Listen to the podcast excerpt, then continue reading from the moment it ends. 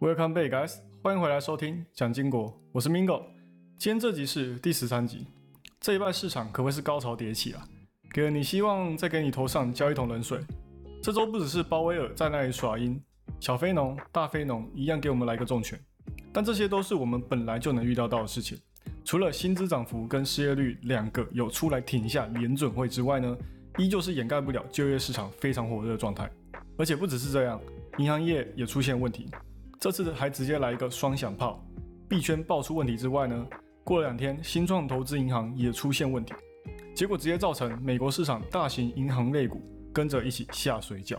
这周的话，我会结合一些上周发生的事情来说，最新的美国经济情况跟数据也会大致说明。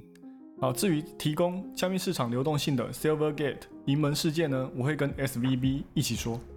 现在市场会看到的危机有哪些，以及之后会怎么去面对这两家银行究竟发生什么事情？这周一样一一给大家解读，当然也不会只有这些事情了。想知道的继续听下去就知道啦。别忘了还没 follow and share 的朋友们，可以先动动你们的小手。先到这里，感谢大家的支持。这集呢，先给大家带来这几个月经济上的变化。总结来说，市场的不确定性非常的高，各派的说法跟交易逻辑不停的变化。去年十二月开始，全市场都有共识的朝衰退前进。但今年初呢，就变得相对的乐观许多，甚至很多投行跟一般投资人都在乐观的推估软着陆的可能性。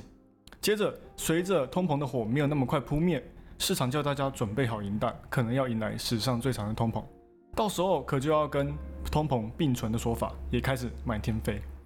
过了几个礼拜，又换了个担忧的对象，开始担心通膨会来个回马枪。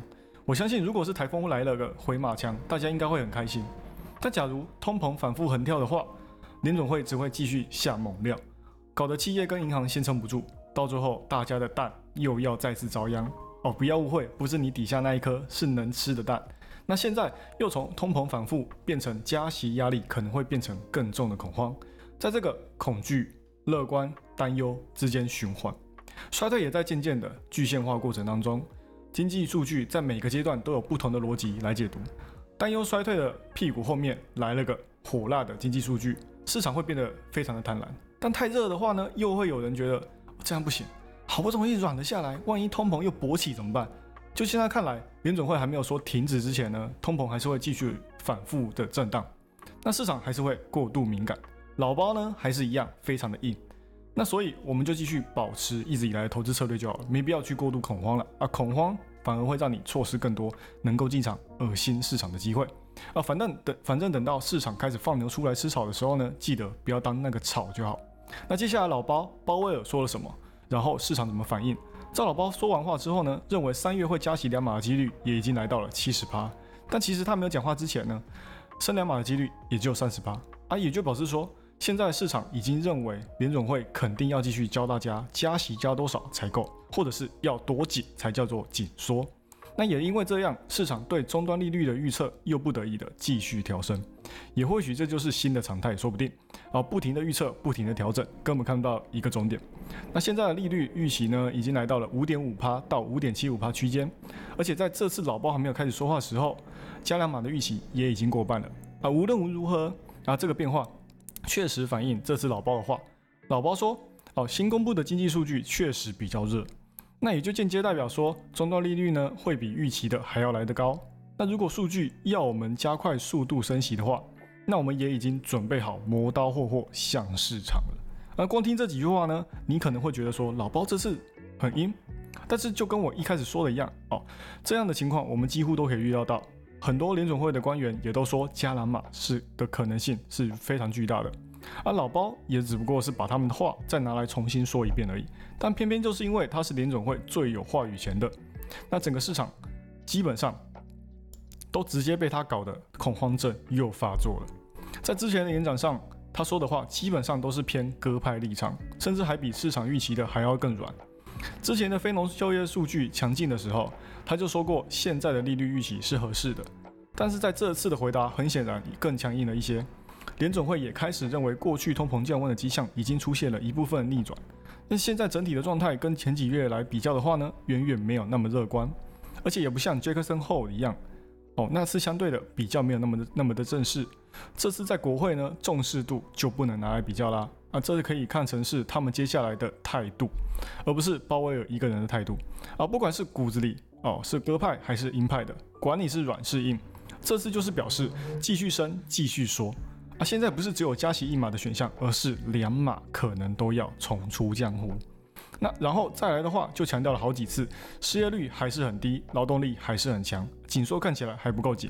所以这次发言一结束之后呢，没有人认为这次有放鸽出来的现象，啊，也至于终端利率他没有给出一个目标，可能大部分人还是会想看看非农跟就业数跟 CPI 的数据，就是跟呃市场说，你们等着这些数据出来，只要有任何的讯号持续火热，我就会保证老鹰继续往天上飞。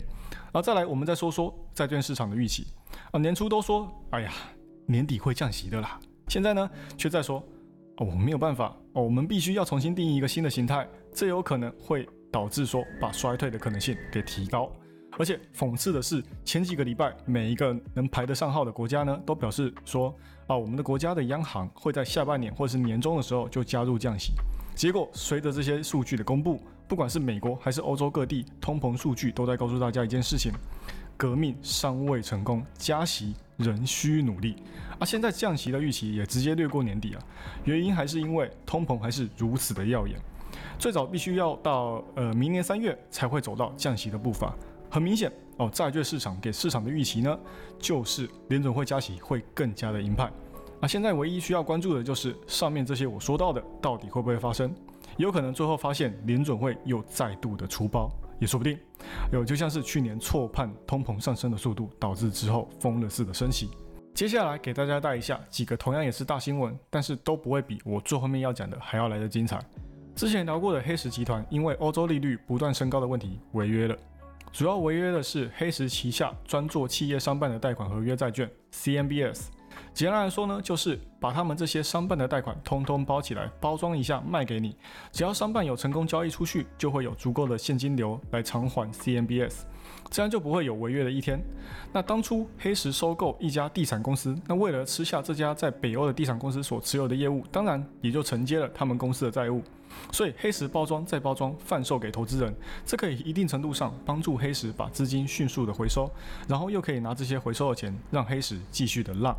啊，结果现在却因为欧洲的高利率而自食其果，那延后付款呢也就被拒绝了，导致走投无路之下呢也只好违约。啊，现在不只是欧洲有类似这样企业商办出现问题，美国一样也有哦，只是疫情之下呢在家工作习惯了，再加上很多企业也因为利率高涨。就不继续续约，就就让很多商办都变成空壳，商办的持有成本一下子也变得很高，每个人持有人哦都想要想尽办法把这些商办呢赶快来甩锅，那交易价格呢也随着交易量越来越少也就越来越低，大家都想卖，但是重点是谁来当买家？呃，谁想要在这个时候去接刀呢？啊，美国上礼拜也有一家地产公司也宣布违约，但是现在违约还可以说是万人响应，几人到场，所以。暂时呢还不会对市场造成多大的损害。再来，我们来带一下美国的汽车公司通用汽车啊，他们真的是聪明到不能再聪明了。为什么会这样说呢？因为他跟底下员工说，我们不会透过裁员来减少成本的支出。然后过个几天，他们就宣布，凡是自愿离开的哦，自愿离开的哦，我们会根据你在公司待的时间给你资遣费。那这里还有一个硬性条件，就是要满五年以上的员工才能拿到资遣费。那想要的要快哦，最晚到三月二十四号，而且也不是只有美国才有实施，其他地区、其他地区也都有收到这份通知。那公司也预估会增加十五亿美元的成本。那公司的成本削减计划呢，是规划在二十亿美元。所以也就是说，如果顺利的话，公司就可以一口气把十五亿美元给花出去。那通用的执行长跟员工的信中呢，也有写到，哦，这个计划是为了加快减少所谓的累赘员工。而这也可以让公司呢不用走上无情的路啊！你们也可以好好思考你们的未来，或是直接退休啊！你们听到这边应该也能了解这一切的操作是在搞什么了吧？啊，其实呢就是另类的裁员，硬是要这边搞矜持啊！通用的 CFO 也才说降成本不裁员啊，结果嘞言而无信啊，只是换个说法而已，还不是要裁员？但这其实也是有机可循啊，利息增加，二手车价、新车价都纷纷随着需求回来跟着上涨。那这就算了，随着利息不断的跟着那个升息升高，那这样子会引发什么事情？没钱缴贷款的人也就会越来越多，违约率也就越来越高。那汽车呢，也就会比以前还要难卖。那为了预防这些事情发生，降成本也就变成了板上钉钉的事情。而且又加上这次的特斯拉也来势汹汹，除了降价现有的车款之外呢，低价款的特斯拉 Model 2也准备要出了。所以这些大型车厂也必须做出一些举措，来完成油换电的转型过程。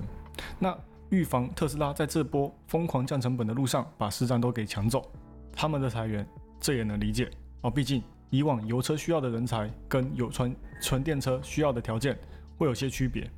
好，那接下来你们听到这边应该也会觉得说，拜托给我来点猛的啊！你刚刚不是说有猛料吗？啊，不要总讲这些小鱼小虾的新闻，好不好？所以接下来我就来讲 Silvergate 跟 SVB 这两家不同性质的银行到底发生什么事情，他们又会对金融系统造成什么样的影响？那 Silvergate 呢是第一个因为币圈一连串的事件被他搞到直接破产的银行。那这家银行呢创立在一九八八年，是一家区域性的小型银行，从以前到现在呢就只有扩展到三家。那一开始主要业务也是管理一般大众的储蓄。那为什么这家看起来跟加密货币市场毫无关系，而且就算出事了？看起来也不会有多大影响的一家银行，会成为现在币圈的危机新的导火索呢？那现在这件事情发生之前呢，Silvergate 的 CEO 在他新上任的时候，他就对于加密货币的业务非常感兴趣，而且在研究过后呢，他发现加密货币市场大有可为啊，啊，决定要在自己家的银行呢加上加密货币的银行服务。所以 Silvergate 在二零一三年比特币开始出现在大众眼前的时候，他就开始压住加密市场未来的潜力。到了二零二零一七年，Silvergate 规模已经来到了二十亿美金，也让他们决定要继续扩张啊！不只是要让这些交易所借贷之外呢，连投资人的钱他也要赚到，所以他们就开发了自家的交易网络。这个交易网络 SEN Silvergate Exchange Network 就是要让加密货币可以跟一般我们现实所持有的法定货币可以一整天不间断的进行交易，而这也就意味着 Silvergate 需要准备更多的储备金来应对民众。进行大量兑换的时候不会没有潜力，啊，帮助交易所和客户进个进行更好的出入金，啊，这样子的话呢，也可以解决银行跟加密市场交易时间对不上的问题。那对于加密货币市场呢，也提高了更多的流动性。那简单来说呢，就是更多的钱在市场上交易。对币圈来说呢，也就是一片的祥和。那这个交易网络一推出呢，也让 Silvergate 有了更多的加密机构客户，很多加密货币公司呢，也就会利用它这个网络啊进行转账。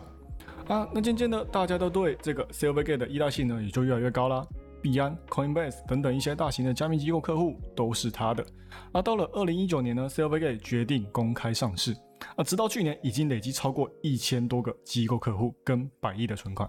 那外债存款呢持续增加的情况底下呢，发放贷款的资金回收周期太长，所以他也就在币圈飙涨的那段期间呢，买了几十亿的政府债跟抵押证券。但是谁也没有想到，去年联准会打了兴奋剂，让利率直接爆射。再来又突然爆出一家交易所因为管理层不当的管理，导致财务出现问题。接连又爆出好几家加密货币公司呢挤兑出现问题。那投资人拿不回自己的钱，大家也都在想啊，出事的肯定不会只有一家嘛，有一家就会有第二家嘛，啊，这都是环环相扣的。啊，尤其是之前大量借钱给这些加密机构的 Silvergate，啊，现在呢，他们出现资金上面的问题，没有钱可以还给他们的投资人，更何况是支付他们的贷款。又加上这些贷款呢，都是以比特币作为抵押物。而之前呢，Silvergate 是想说可以随时透过自家的交易网络卖出比特币来换成美元偿还债务。而且他们的公司呢，对于币圈其他公司来说呢，相对的更加健康。而这在加密货币很牛的时期呢，真的是完全看不到任何会违约的可能性。公司拥有的都是现金跟客户的加密货币资产，几乎看不到负债。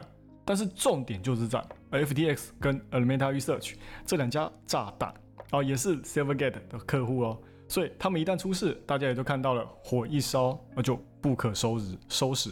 那这次当然呢，也就烧到了 Silvergate 自己身上，但是公司呢也马上跳出来安慰大家说啊，不用太恐慌啊，马上把钱领出来。啊，因为他们的借贷只占公司的业务整体十趴。啊，只是因为 FTX 的资金链问题，也让调查单位啊最终查到了 Silvergate 的头上。啊，不查还好，一查不得了，而恐慌情绪蔓延的情况底下呢，大家都趁还能提领的时候，赶快把钱给提领出来。马上就达到了八十亿美元的挤兑，那 Silvergate 呢，只好利用裁员呢来负担支出的成本。接下来又不知道哪里来的内鬼，爆出公司跟政府机构借钱硬撑，而当初他们还宣称公司的财务状况没有问题，资可以抵债啊，资金还没有断啊，就马上被打脸了啊。其实早就没有钱了，现在的表现都只是透过借钱来的。那市场有人恐慌，就会有人贪婪，趁你病要你命，下场抄底的还真的不少。啊，持续调查到上个月的时候呢，司法部突然也要狠插一脚。啊，很多人就觉得说这件事情没有想象中那么简单哦，所以抄底已经不在操作范围内的，纷纷加入空军对 Silvergate 疯狂的狂轰滥炸。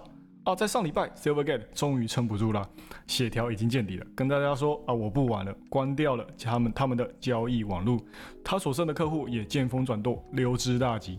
啊，其实如果 FTX 不出问题的话呢，照 Silvergate 这样玩，其实只要自家的财务状况没有问题，其实也可以实现软着陆了。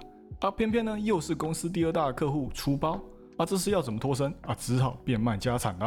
啊，随后呢，上礼拜四就宣布说他将会被实施破产清算。啊，现在有传出说 JP Morgan 有可能会收购他们，但是重启交易网络 SAM 的几率不高。那对于缺少了 Silvergate 的币圈来说呢？一时之间可能会少了很多流通性。现在整个美国地区呢，有做同性质服务的机构也就三家，那现在少了一家 Silvergate，那其他两家呢也都人心惶惶。啊，美国地区的币圈趋势呢也就变得越来越紧张。但现在还好，目前只有在美国地区烧起来，啊，目前呢还不会影响到其他地区的金融系统或是币圈状况。所以有在币圈冲浪的呢，就做好随时提前出来的准备就好了，或是把钱随时都放在冷钱包。好的习惯，这样子就好了。那这样子也可以大大减少之后危机来临之前领不到钱的风险。再来，今天这一集的最后，这件事情造成的影响力跟上一篇 Silvergate 事件来比较的话呢，可以说 Silvergate 完全是小巫见大巫啦。那三月九号，美股银行类股跟大盘在接近收盘前两小时加速下跌。那为什么会加速下跌呢？很多人都把矛头指向了 SVB 这家位于西谷的银行。这家银行呢，主要就是给很多位于戏谷创立没多久的新创公司提供银行服务、接待啊，或是管理他们在银行账户里面的存款之类的。啊，同时呢，它有在标普五百里面哦，所以你可能乍听之下会觉得说，那也就是在戏谷那附近的公司就是他的客户，听起来也还好啊，不会造成多大的伤害嘛。但是我自己查一下才知道，原来全美国有一半以上的科技还有生物技术公司呢，都是他家的客户，清一色都是资金在前期有困难的新创公司。而更何况现在新创已经没有像之前的 spec 之乱一样，哦那么容易就可以筹到资金，持续的烧钱之下，你烧钱我给钱合理嘛？啊，毕竟我是投资你的啊，但是现在问题就是我自己的口袋里面的钱呢也所剩无几，我自己又筹不到钱。那你们这些科技股在去年又不给我又不给我争气一点，啊，每个都在那边布局，啊，又因为高利率的环境，哎，有没有发现高利率又出来了？啊，恐怕这种事情之后呢，很快的又会有看到了。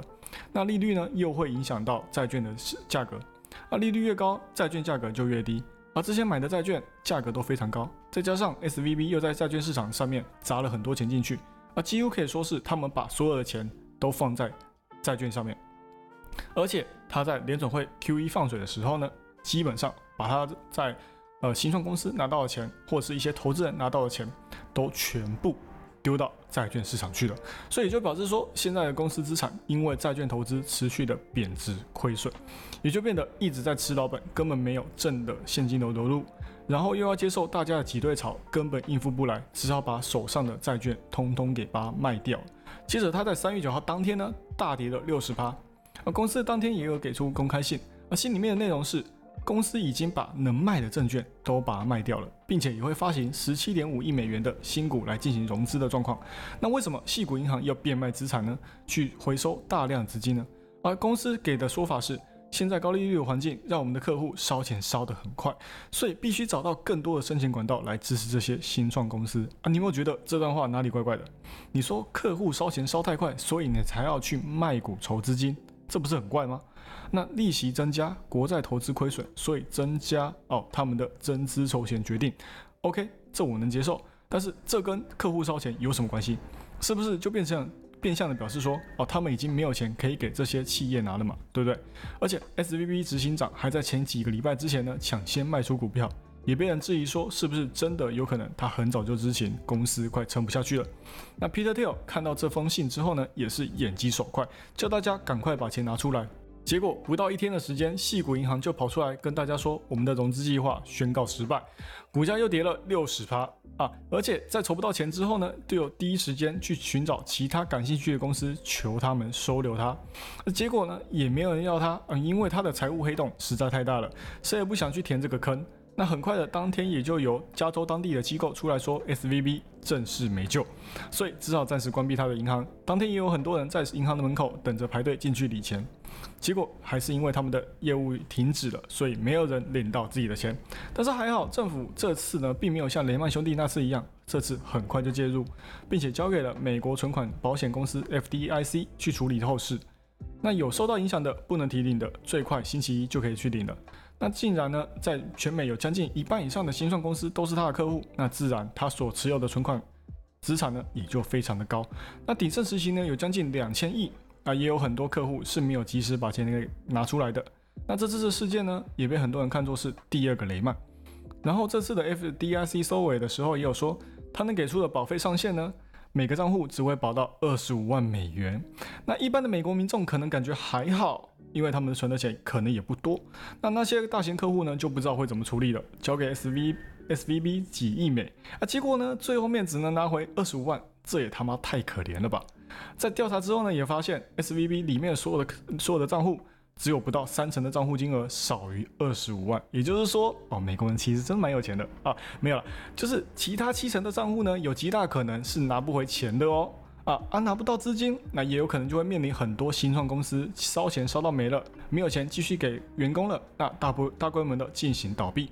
那现在市场担心的其实就是这样的问题啊。大规模倒闭之后呢，有可能会让造成很多的失业潮，但失业潮是联总会需要的嘛？只是。在这样子的新失业潮情况底下呢，哦，那么多的新创公司出现问题，那也有可能会造成一些小型的银行哦，他们也有可能会出现一些信贷危机。但是现在在政府出面的话呢，相信资金问题应该是能得个能得到解决。而且现在也不只是这两家出现问题，高利率的环境底下呢，一定还有更多的漏网之鱼还没有浮上水面。黑石集团、Silvergate、SVB、系股银行，现在瑞信呢也同样是一个问题，财报晚发，股价持续的走低。那这样的窘境呢，最后就会对银行的生存造成威胁。帮大家总结一下这个新闻哦，就现在来看呢，银行的投资呢很集中在国债，但是大部分的国债呢都拿来当抵押品。也许最后的结局呢是被机构给收购也说不定。而且当初他们对虾期的错估呢，也让他们都死在债券的手上。这也告诉大家一件事情。鸡蛋不要过度集中在同一个篮子里面，同时呢，也不要过度的分散，导致自己没办法及时去察觉风险。好了，那这集就讲到这里。喜欢我节目的朋友们，帮我多多推荐给你的亲朋好友，记得 follow and share，一定要给他按下去。那就这样喽，我们下期再见，拜拜。